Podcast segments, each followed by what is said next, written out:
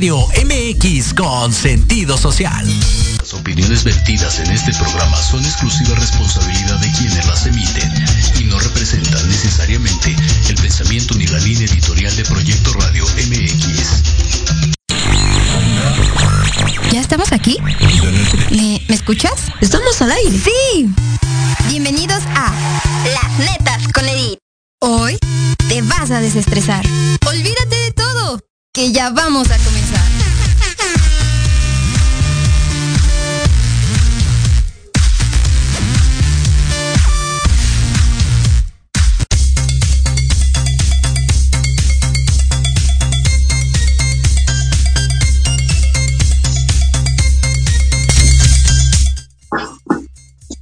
Hola, hola familia disfuncional.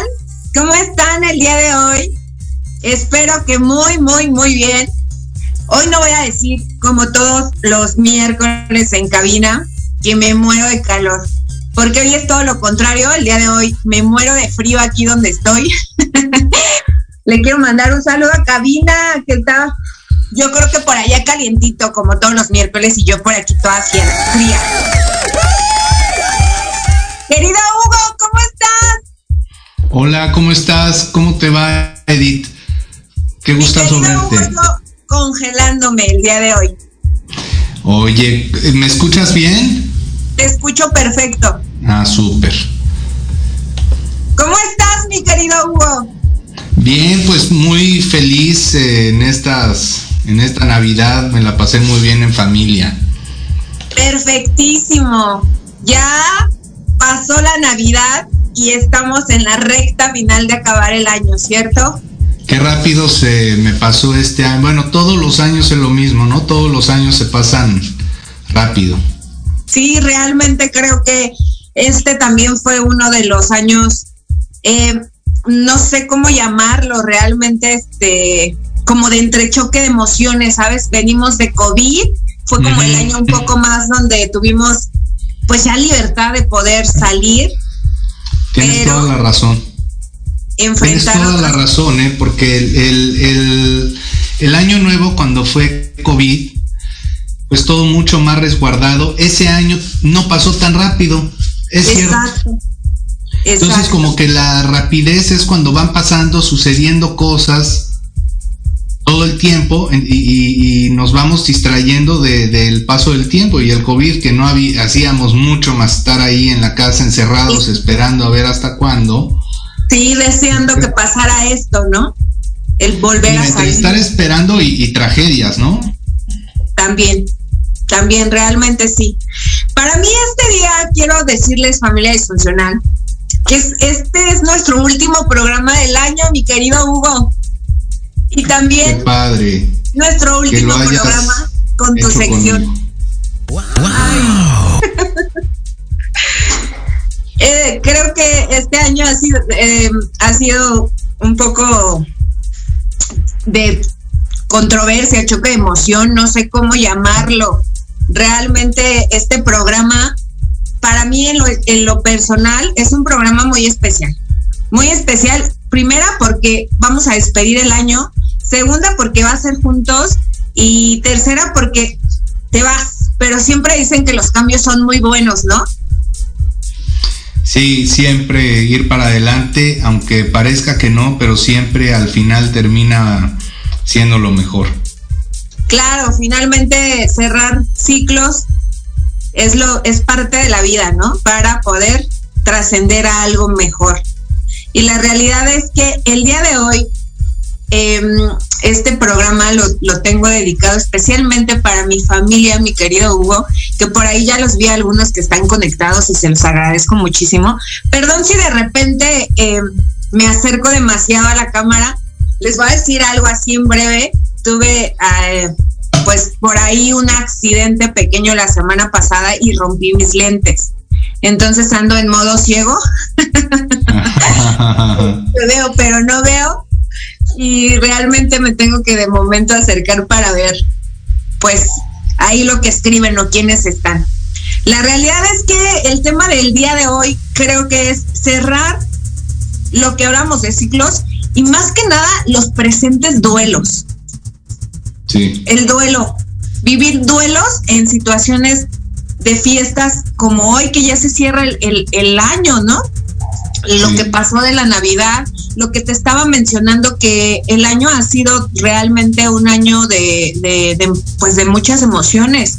Eh, regresamos a la vida, por decirlo así, en cuestión de haber estado encerrados, agobiados, sin trabajo, eh, en familia, ¿no? Sin poder hacer realmente una vida activa como normalmente la teníamos, a volver a la luz. Y muchos de esos que regresamos a la luz nos encontramos con pérdidas, no solamente materiales, no solamente pérdidas de, físicas, ¿no? O sea, también pérdidas eh, emocionales, de relaciones, incluso de personas, que en mi caso y en mi familia, este año nos tocó perder a una persona cercana que fue, no es, bueno, en mi caso mi hermana, pero he escuchado mucha, mucha familia disfuncional que, es, que este año vivió o está en su proceso de duelo de pérdida emocional, económica, de familia, de, de muchas cosas. Sí.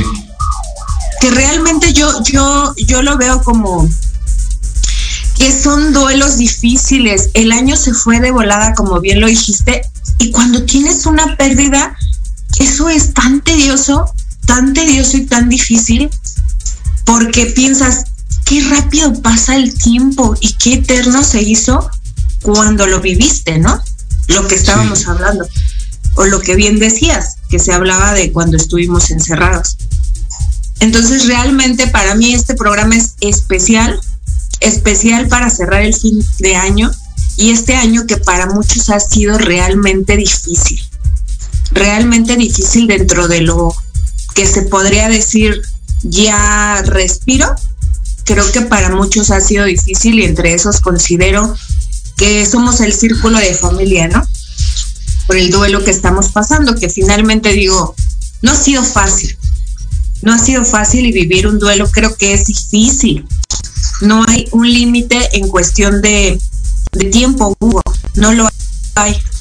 Un día puedes estar bien y quizás en algún momento, en algún espacio, en alguna reunión, cualquier día es bueno para volver a recordar y pasar nuevamente la situación como si la estuvieras viviendo en ese preciso momento o quizás un día después. Sí, en ese sentido la, la cura del duelo no es, no es eh, continua, no, no cada día vas mejorando.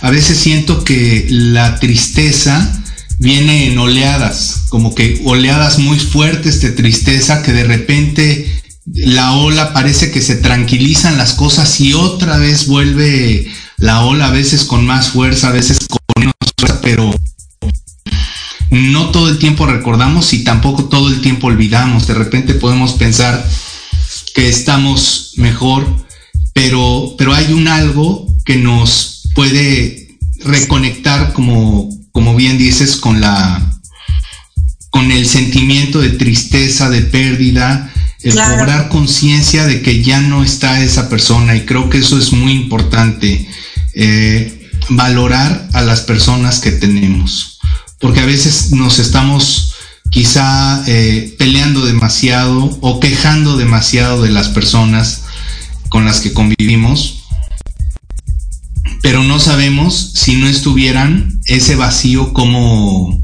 las, repercusiones que tiene en la, en la persona, ¿no? Eh, y muchas veces hasta que no perdemos a las personas nos damos cuenta del valor de tener, de, uno, el valor de la vida, de nuestra propia vida y de la vida de los demás.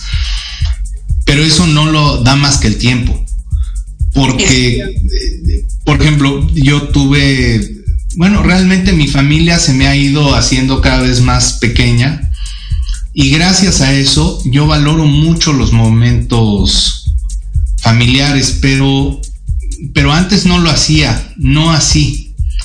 En cambio, ahora que sé lo que es la pérdida de mis tíos, de mis abuelos, de, de, gente joven, de, de gente más grande, pero que se va haciendo muy reducido, la verdad es que cada persona que tenemos en nuestra vida aporta un, grano de arena importante y creo que, es es muy necesario valorar a las personas mientras estamos vivos. Y por otro lado, lo que mencionas que hay un algo que nos puede detonar el, el recuerdo definitivamente hace poquito una, una, canción estaba detonándome a mí un recuerdo infantil y estaba llori y llore. Yo, mira, yo antes casi no lloraba, ¿eh? Pero cuando sentí que mi esposa, se, no, no sentí que mi esposa, mi esposa se iba a morir en el parto, híjole, ahí se me vino el mundo encima y tener a una hija y demás como que me sensibilizó mucho. y, me di cuenta lo importante que es la vida, la vida de todos. Entonces, cuando se pierde una vida, realmente es algo, algo triste. Exacto. Creo que lo que tú bien hablas, em, los duelos los vivimos todos de diferente manera.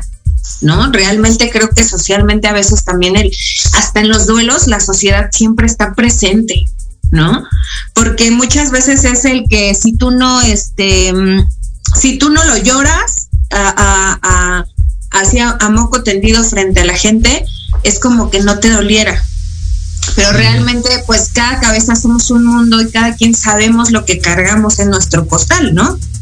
Realmente yo creo que eh, el, el duelo es difícil en todos los sentidos, porque bien tú lo acabas de decir, algunas veces la marea es baja y de repente las olas llegan y, y te tumban, porque realmente así es, ¿no? Yo, yo puedo hablar en lo personal el día de hoy que esto ha coincidido nuevamente y para mí esto es muy nostálgico, así que si chillón, por favor, compréndanme.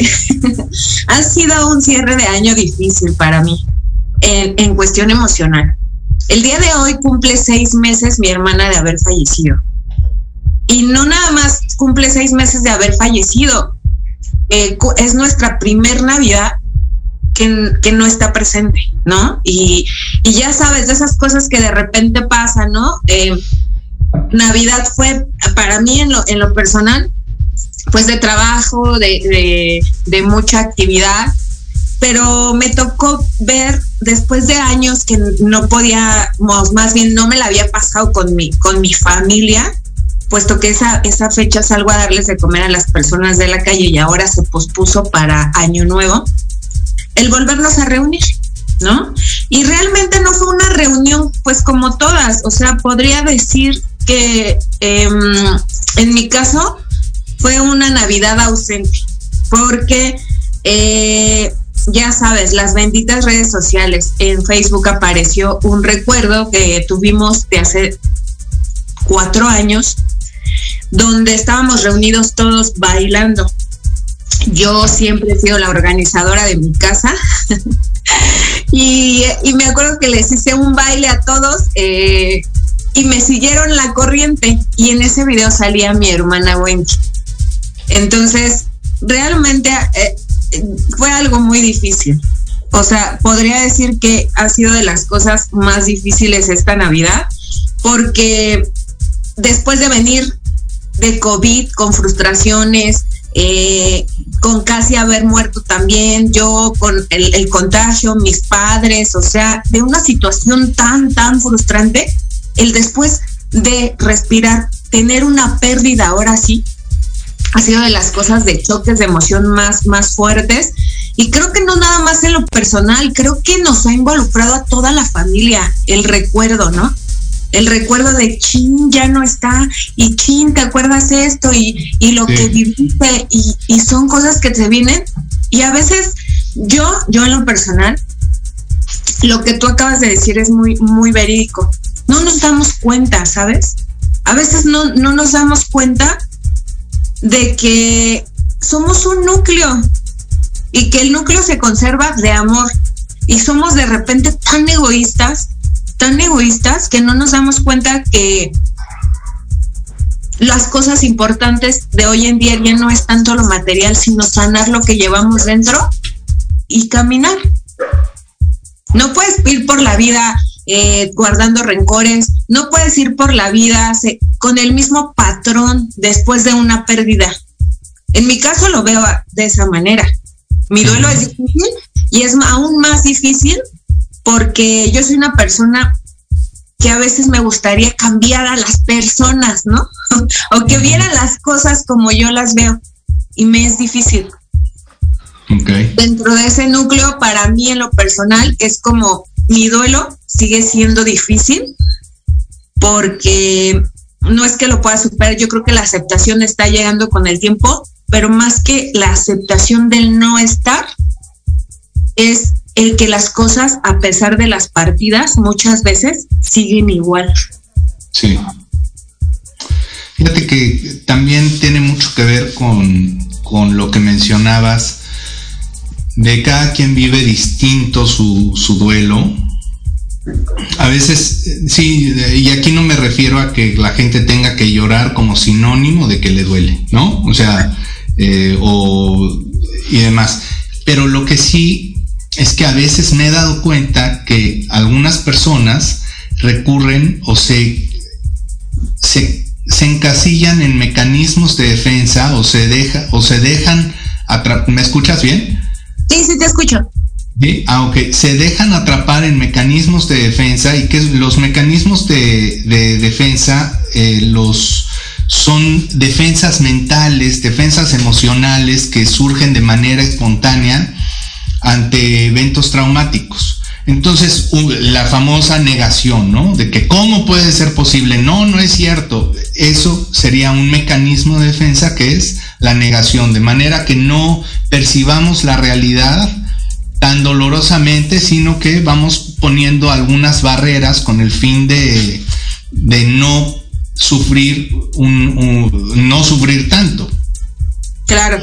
Y hay una etapa natural que ocurran estos mecanismos de defensa, pero de repente pasan 10 años, 5 años y la persona sigue diciendo, no, porque ahora ella está ella está mejor, ella está con, Dios y demás. Y no quiero, no quiero que se malinterprete con que yo estoy eh, creyendo o no creyendo con una vida después de la muerte. No tiene que ver con eso. Lo que sí tiene que ver es que muchas veces no reconocemos nuestro propio dolor y racionalizamos o sea, hacemos ciertas conjeturas de, no, es que ella está mejor en la otra vida. O intelectualizamos, leí un libro que dice que las almas cuando se van nos cuidan y están siempre con nosotros y, nos vamos recargando en esos bastones sin reconocer que a mí, aunque, eh, aunque el día de mañana yo me encuentre en el cielo con, con la persona, a mí hoy me duele.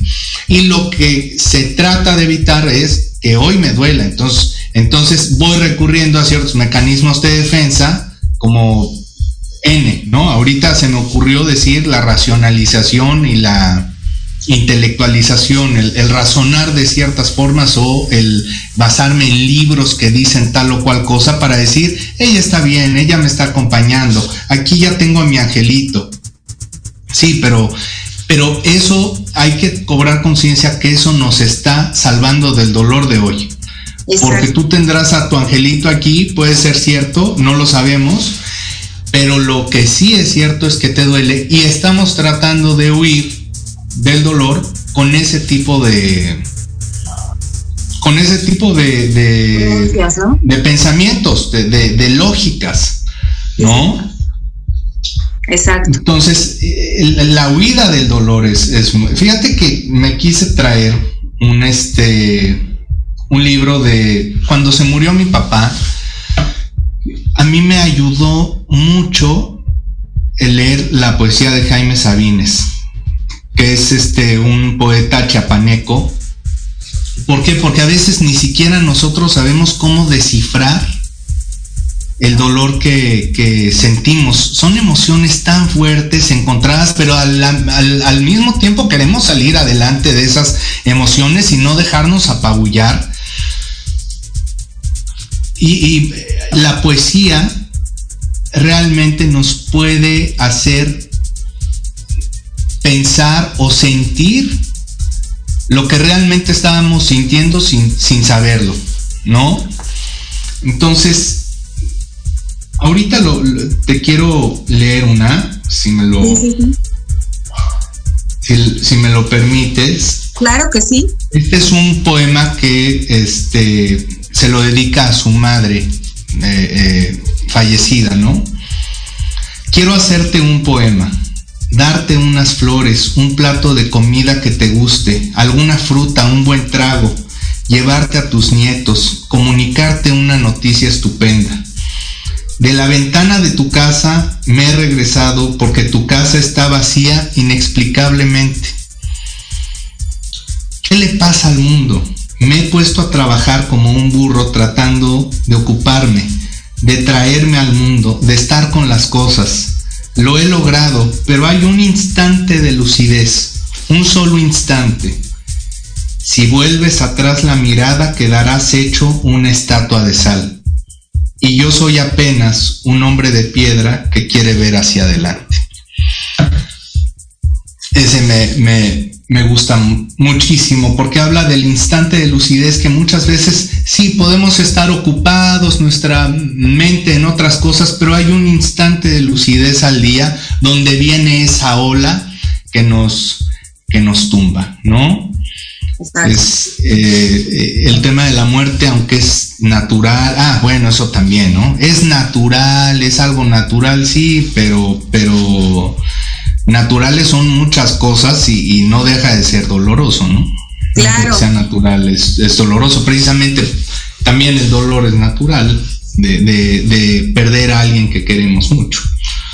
Y también es la educación, ¿no, Hugo? Porque hemos sido educados para temerle a la muerte, porque desde niños nos han inculcado ese chip de no hagas esto porque si te vas más para allá te puedes morir. Si metes desde la cosa más insignificante como los conectores, ¿no? A veces es como, eh, es, es como una cadena que ya se nos hizo, pues ya tradición ahí, ya muy marcada, ¿no? En algo tan, tan simple, insignificante que podría ser quizás el no explicar las razones por las cuales no tengas que acercarte a un conector, no abras la puerta a un desconocido, lo vemos y lo relacionamos más simple y fácil con decir te mueres.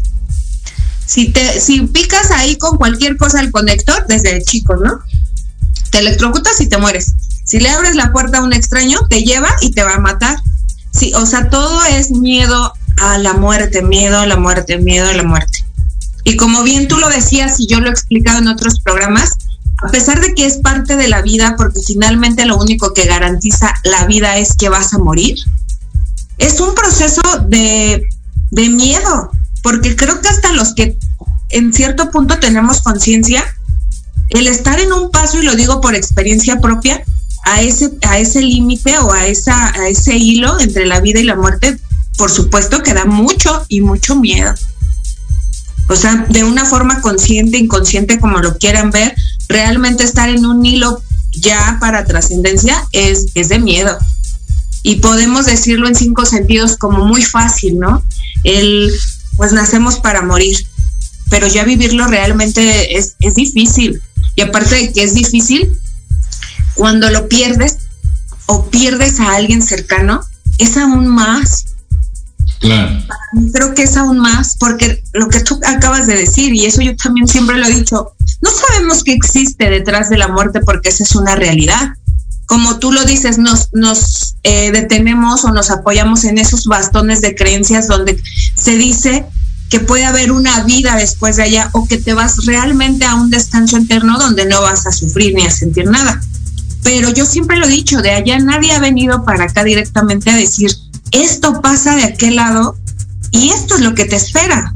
Es una, es una suposición de creencias eh, religiosas, de creencias familiares, de creencias, culturas, o sea, es algo que no nos consta, que no nos consta a nadie, pero que a veces es bueno, creo, dentro de mi punto de vista, el sí atorarse de ahí.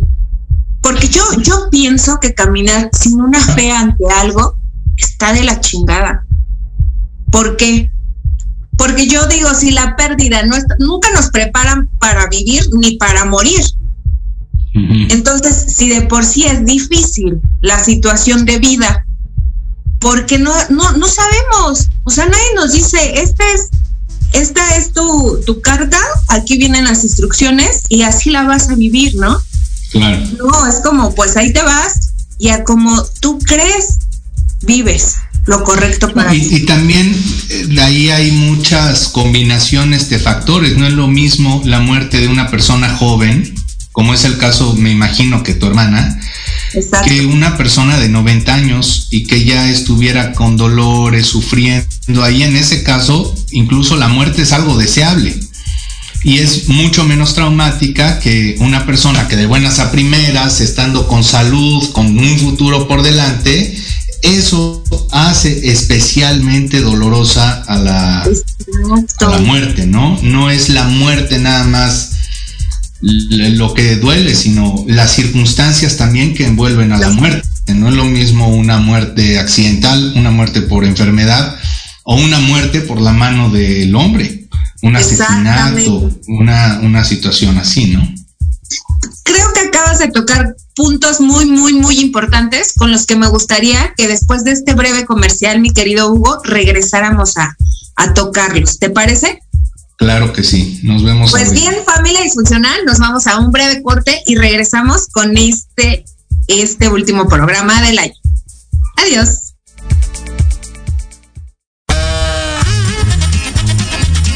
Oye, oye, ¿a dónde vas? A un corte rapidísimo y regresamos. Se va a poner interesante. Quédate en casa y escucha la programación de Proyecto Radio MX con sentido social. ¡Uh, la, la chulada! Peón, alfil. Reina come torre.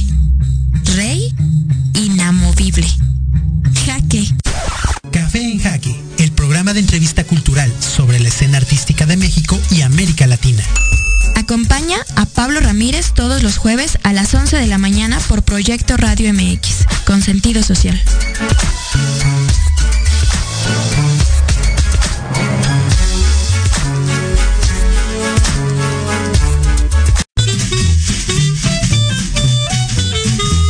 ¿Qué tal amigos? Soy Liliana Noble Alemán y los invito a escuchar Pulso Saludable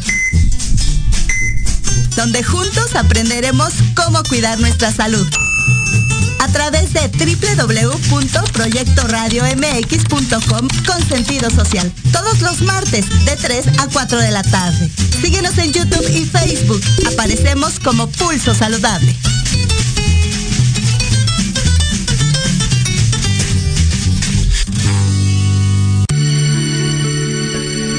Tardes de café con Los Ángeles es una invitación a mirar en ti esa luz que a veces no podemos encontrar.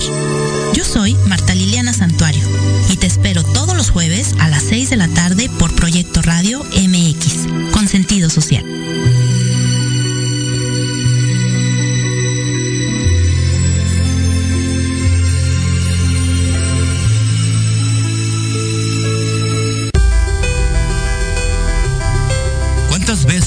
Que tus problemas no tienen solución? En tu programa Nueva Vida hay una esperanza. Queremos ayudarte a encontrar esas respuestas y sobre todo a encontrar una vida mejor y diferente. Acompáñanos cada jueves de 7 a 8 de la noche a través de Proyecto Radio MX con sentido social. Porque de locos todos tenemos un poco, te invito a escuchar Locuras Elocuentes todos los jueves de 8 a 9 de la noche y por si fuera poco, para terminar más loco, el último jueves de cada mes no te pierdas. Sin anestesia, con el negro consentido. Sí, conmigo. Con sentido social, solamente en Proyecto Radio MX. Con sentido social.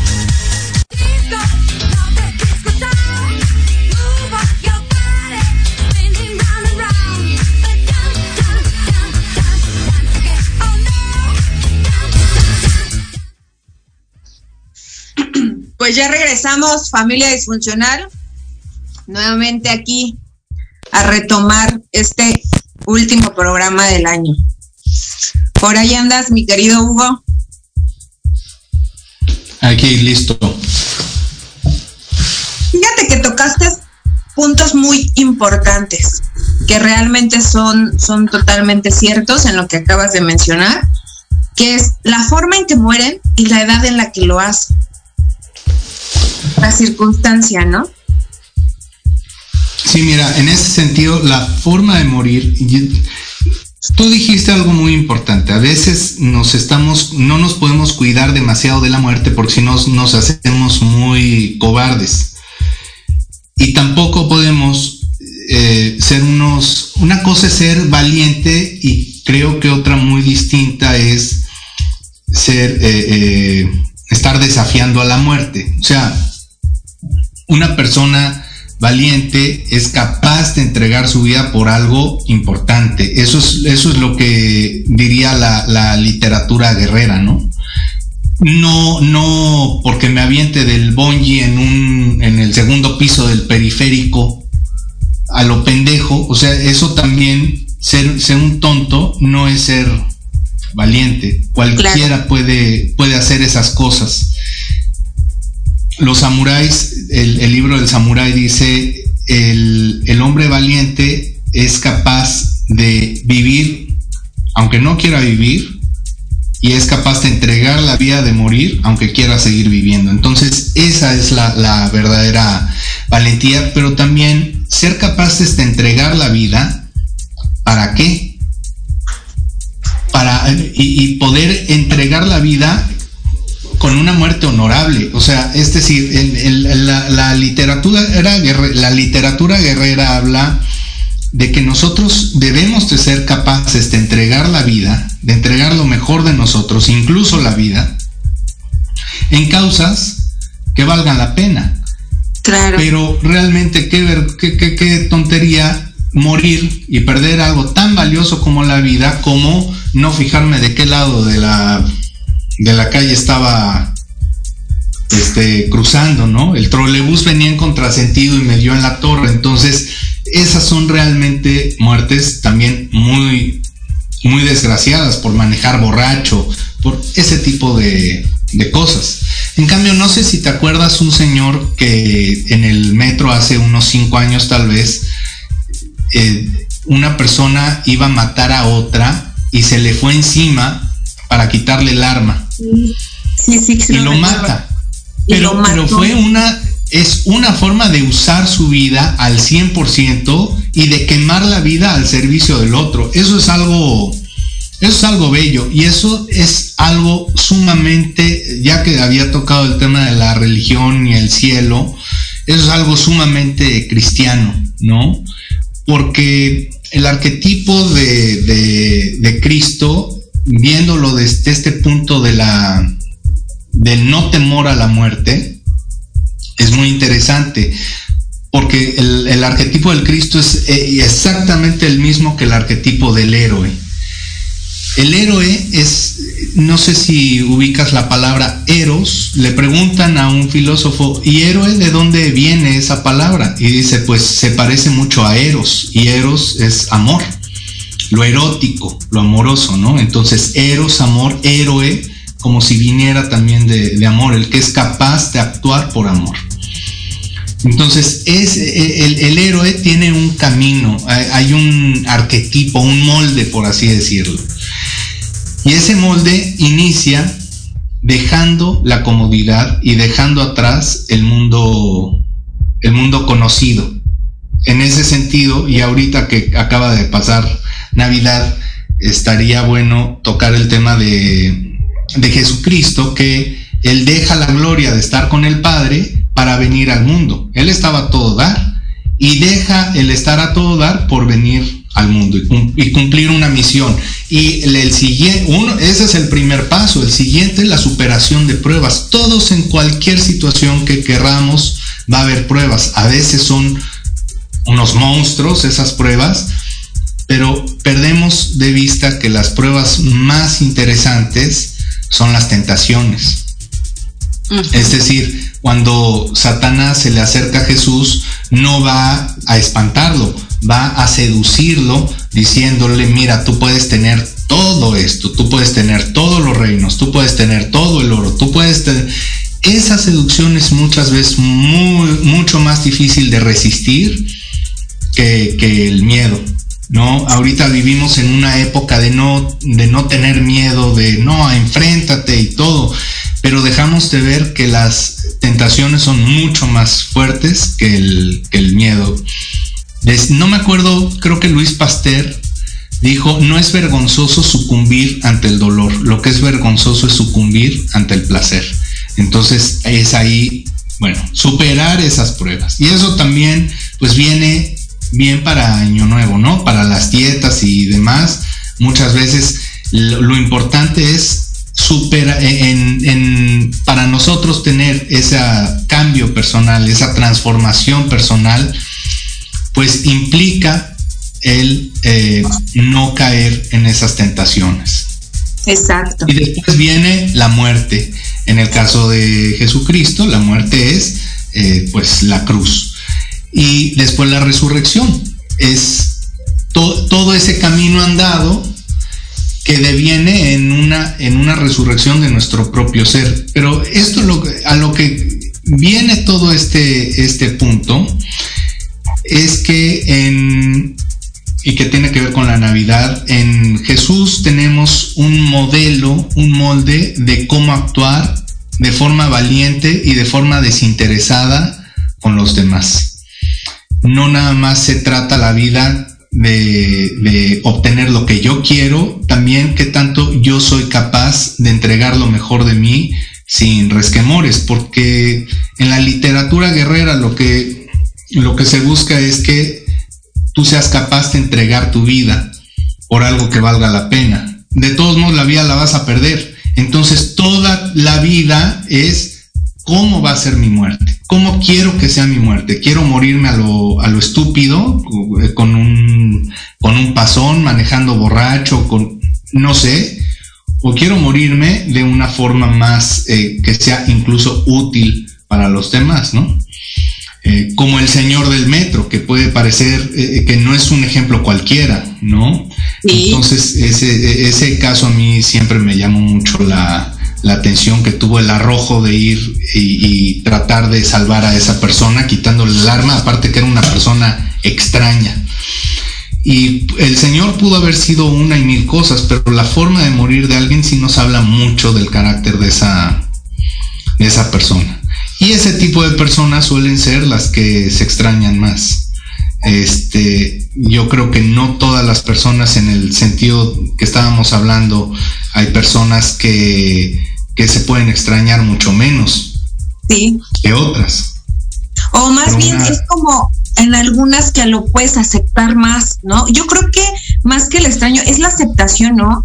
Lo que tú decías hace un breve instante antes del corte, que era que hay muchas veces que ya te preparas para eh, aceptar que se va a ir algún familiar. Y lo puedes eh, desear, que dices, ya está sufriendo mucho, y es una vida esto, ya vivió mucho, vivió a todo dar.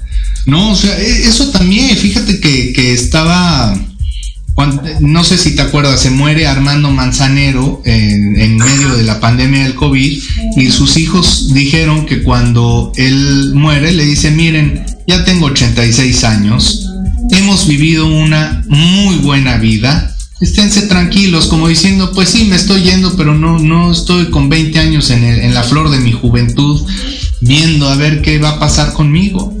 Sí, claro. La realidad es que este, son circunstancias muy diferentes, pero por eso justamente es muy importante cuidar la juventud para entregar lo mejor que tengamos cuando tenemos fuerza para, hacerlo. ¿No? Eh, no morir a lo estúpido. Ese es el, punto. Valorar la vida para no morir a lo tonto. Exacto, y esa es, eh, qué, buena clave acabas de decir, buenas palabras, porque yo creo que eso, esa es como la clave perfecta de superar los duelos. En vez de estar, yo creo, yo lo creo, em, sufriendo, que es válido, y no lo digo con el afán de ofender ni nada, sino que es válido, pero en, lugar de, de, como encapsularnos, vaya en esa situación, hay que aprender a seguir y valorar lo que hoy tenemos, que es las personas a nuestro alrededor y nuestra misma vida, ¿no? nuestra propia vida con la que podemos hacer miles de cosas aún, que eso a veces lo perdemos de vista. Nos, A veces nos metemos tanto en las angustias, tanto en la pérdida, y me, y me estoy refiriendo a una pérdida general, porque a pesar de que estamos tocando algo muy, muy, muy este, preciso, que es lo de la muerte, también en los duelos de pérdidas de personas como parejas, incluso en las pérdidas eh, materiales, ¿no? La gente que perdió en todo este proceso sus empresas, sus trabajos, su estabilidad. El duelo es, es digo, finalmente para todos en general el mismo, superar esa situación que a veces es lo que cuesta más. O sea, la aceptación del por qué ya no lo tengo, por qué ya no está, por qué pasó o por qué a mí. Y en los porqués se te va el tiempo, la vida misma y todo lo que pudiste vivir. Porque finalmente las pérdidas se quedan y se van, son parte de atrás. Y muchas veces se dice incluso cosas que no son buenas como una enfermedad, está comprobado que a la hora de que acaba esa enfermedad hay un duelo. Hay un duelo porque ya toda tu vida se había, eh, ya se había acoplado y se había acomodado a la presencia de esa enfermedad que a la hora que falta, pues hay un reacomodo y ese es el duelo siempre va a implicar mucho un reacomodo de mi realidad a una nueva circunstancia sin un X elemento, aunque sea malo, pero hay un reacomodo. Entonces eso también, digo que no es lo mismo un duelo de algo deseable que algo indeseable, como una enfermedad, pero está comprobado que las personas cuando dejan de sentir depresión pueden empezar con una melancolía y un duelo cuando están sintiéndose mejor en su tratamiento contra la depresión y así con otras enfermedades y la realidad, como lo estás diciendo, es muy importante el no, el permanecer activos en la vida y no clavarnos tanto. Si, si se perdió a un ser querido, que eso nos sirva para valorar a los que sí tenemos y no esperarnos a que se mueran para irlos eh, queriendo, para irlos valorando, ¿no? Exactamente, creo que acabas de decir la frase más perfecta de la vida que es valora lo que hoy tienes para que no vuelvas a sufrir el duelo de decir, ¿por qué no lo hice? Porque finalmente la vida no la tenemos comprada a nadie y esto nos consta al círculo que estamos cercanos del, del duelo que estamos viviendo hoy ahora a todos, que es, no importa la edad, no importa el día, no importa el horario ni la circunstancia. En algún momento te vas a ir porque no hay nada garantizado. Y qué mejor forma de, de, honrar a la muerte con la vida, que es... Sí, yo, yo, lo que lo que no estoy de acuerdo, por ejemplo, es eh, que una que, que las personas empiezan a querer ya que se murieron entonces ya es el, síndrome de estar haciendo, que le dicen el síndrome de Pedro Infante, que se esperan a que se mueran para ser los ídolos. Entonces ya es, híjole, mi sobrina era lo máximo, mi tío era lo máximo y todo era lo mejor el tío, pero ya que se murió y cuando vivía no lo ibas ni a ver.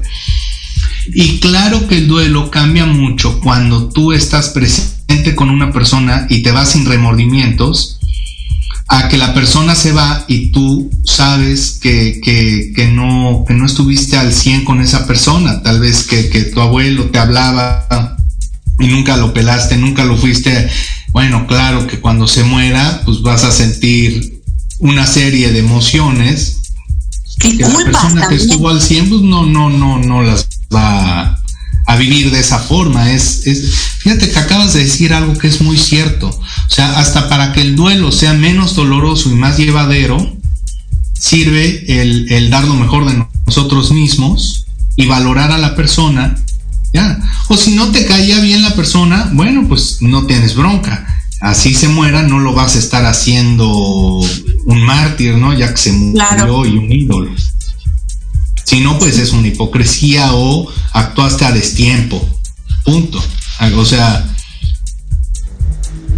Sí, sí, sí, sí. Realmente creo que son situaciones. ¿Hace cuánto murió tu hermana? Seis meses. ¿De qué, ¿de qué murió? De una negligencia médica por em, en la clínica del Seguro Social. Me habías dicho que, estaba con una infección y demás, ¿qué más? Claro, eh, sí, realmente, pues creo que el duelo, o más bien el proceso, eh, sí fue algo duro. Realmente hubo muchísima negligencia por parte del hospital, muchas mentiras y muchas esperanzas, esperanzas que nos daban falsas, incluso a ella, y fue una agonía realmente terrible. Entonces creo que tú lo acababas de mencionar hace unos instantes, que es a veces la forma en cómo la gente tiene que decirte adiós, también duele. Claro. es una, es una cuestión también de procesos, ¿no? ¿Se despidió de ti, Edith, o tú de ella, o cómo, cómo estuvo? Pues ¿Cuáles fueron las últimas conversaciones que, tuvieron tú y ella? Mira, una conversación de despedida como tal fue el haber llegado una noche a su, a su, a su cama y, estaba muy inquieta y le preguntaba qué tenía. Me dijo, tengo miedo de morirme. Entonces, cuando alguien a ti te dice eso, jamás, yo admiro a alguien totalmente que, que, este, que conozco que me dijo que perdió a un hijo y que cuando lo perdió en el proceso de su, de su duelo para morir, o su proceso para morir, eh, ella sí se lo dijo, o sea, le dijo, tú ya te vas a morir. Y es algo que normalmente y comúnmente no lo hacemos, ¿no? entonces yo le decía, mira, yo te quiero decir algo, incluso le, tomé la mano y le dije, yo no sé qué va a pasar, pero yo te quiero pedir con todo el corazón que no tengas miedo, porque finalmente lo que va a pasar no lo vamos a poder evitar ni tú ni yo, simplemente pasará. Le dije, y si es verdad que existe la vida después de la muerte, nos vamos a volver a encontrar, porque para mí no ha sido casualidad el que hoy estemos juntas aquí, que hayamos compartido parte de nuestra vida. Seguramente es que tú y yo en algún momento estuvimos conectadas atrás, pero no lo recordamos. Y tengo en mi creencia de fe, creer y saber que te voy a volver a encontrar y que vamos a estar juntas para siempre, porque seguramente es que si tú te vas es porque tu cuerpo ya no lo resiste, estás deteriorada, pero tu espíritu no muere y eso eso para mí es algo real que se lo quise hacer saber y se lo hice sentir porque se lo dije en ese momento, ¿has sentido la, la esencia de las personas? Sí. Pues eso es lo que no de la eternidad que se habla. Cuando alguien te diga que existe algo eterno, es eso, no es la materia, no es lo que, no es lo que tocamos, no es lo que palpamos, sino lo que sentimos, esas cosas que no puedes ver, pero se sienten.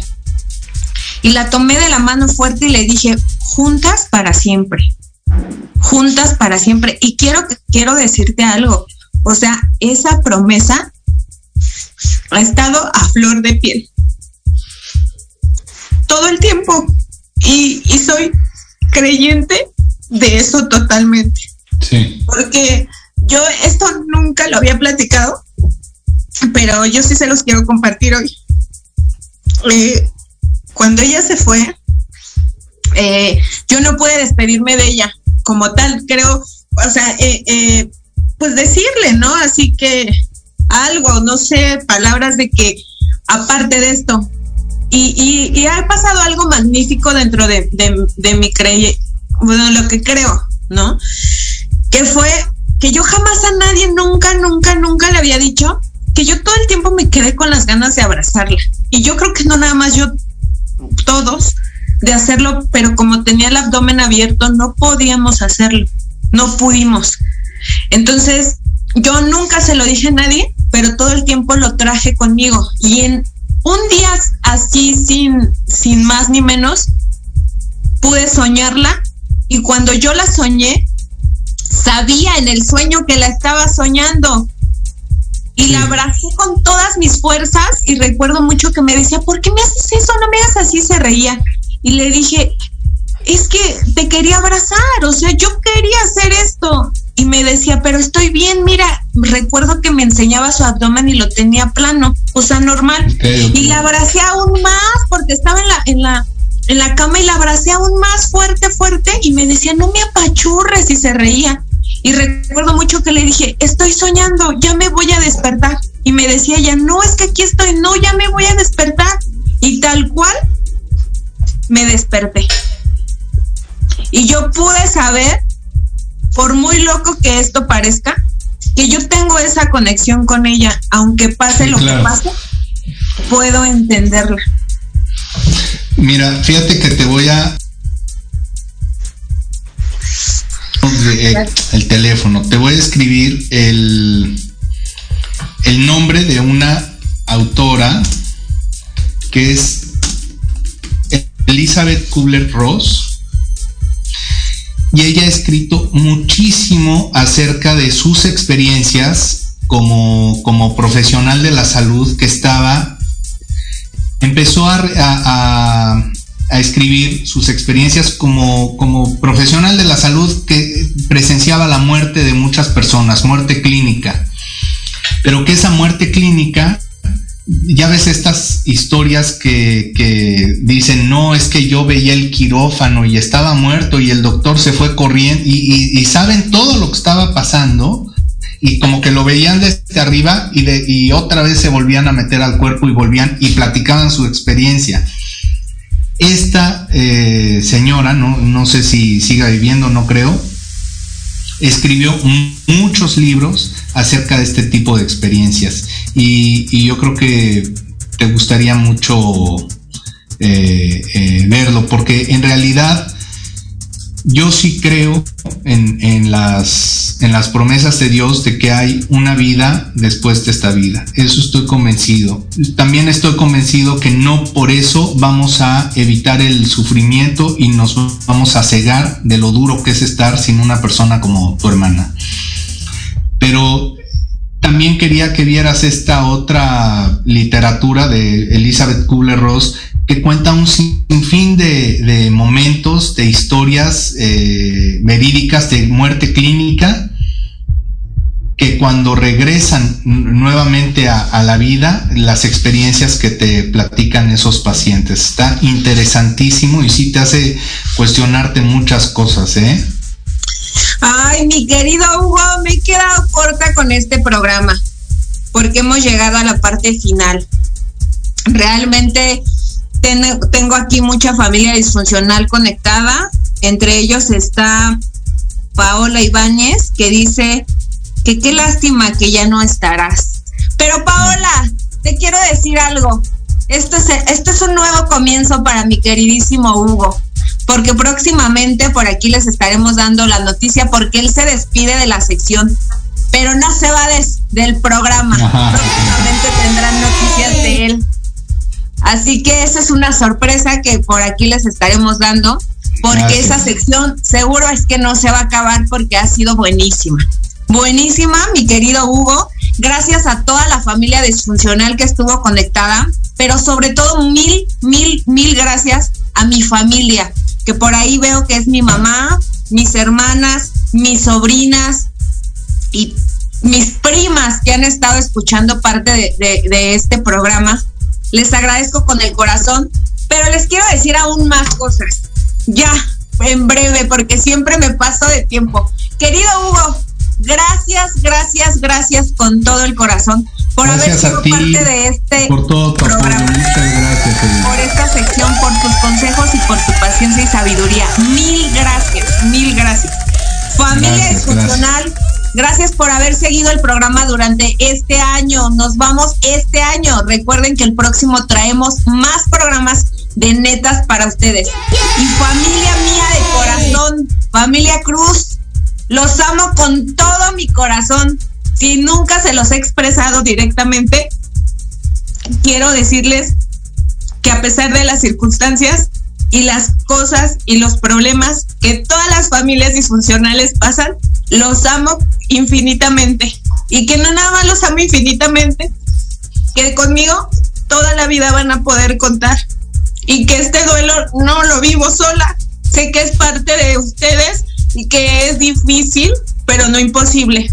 Los amo con el corazón y deseo que el próximo año nos vaya mejor a todos.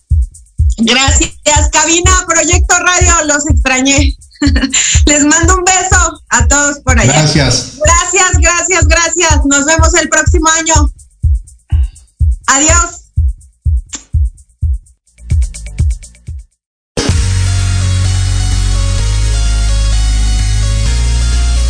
Gracias por sintonizarnos el día de hoy.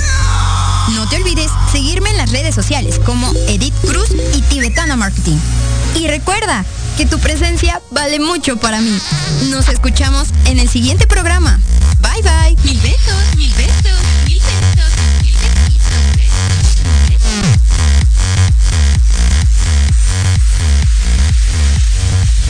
besos.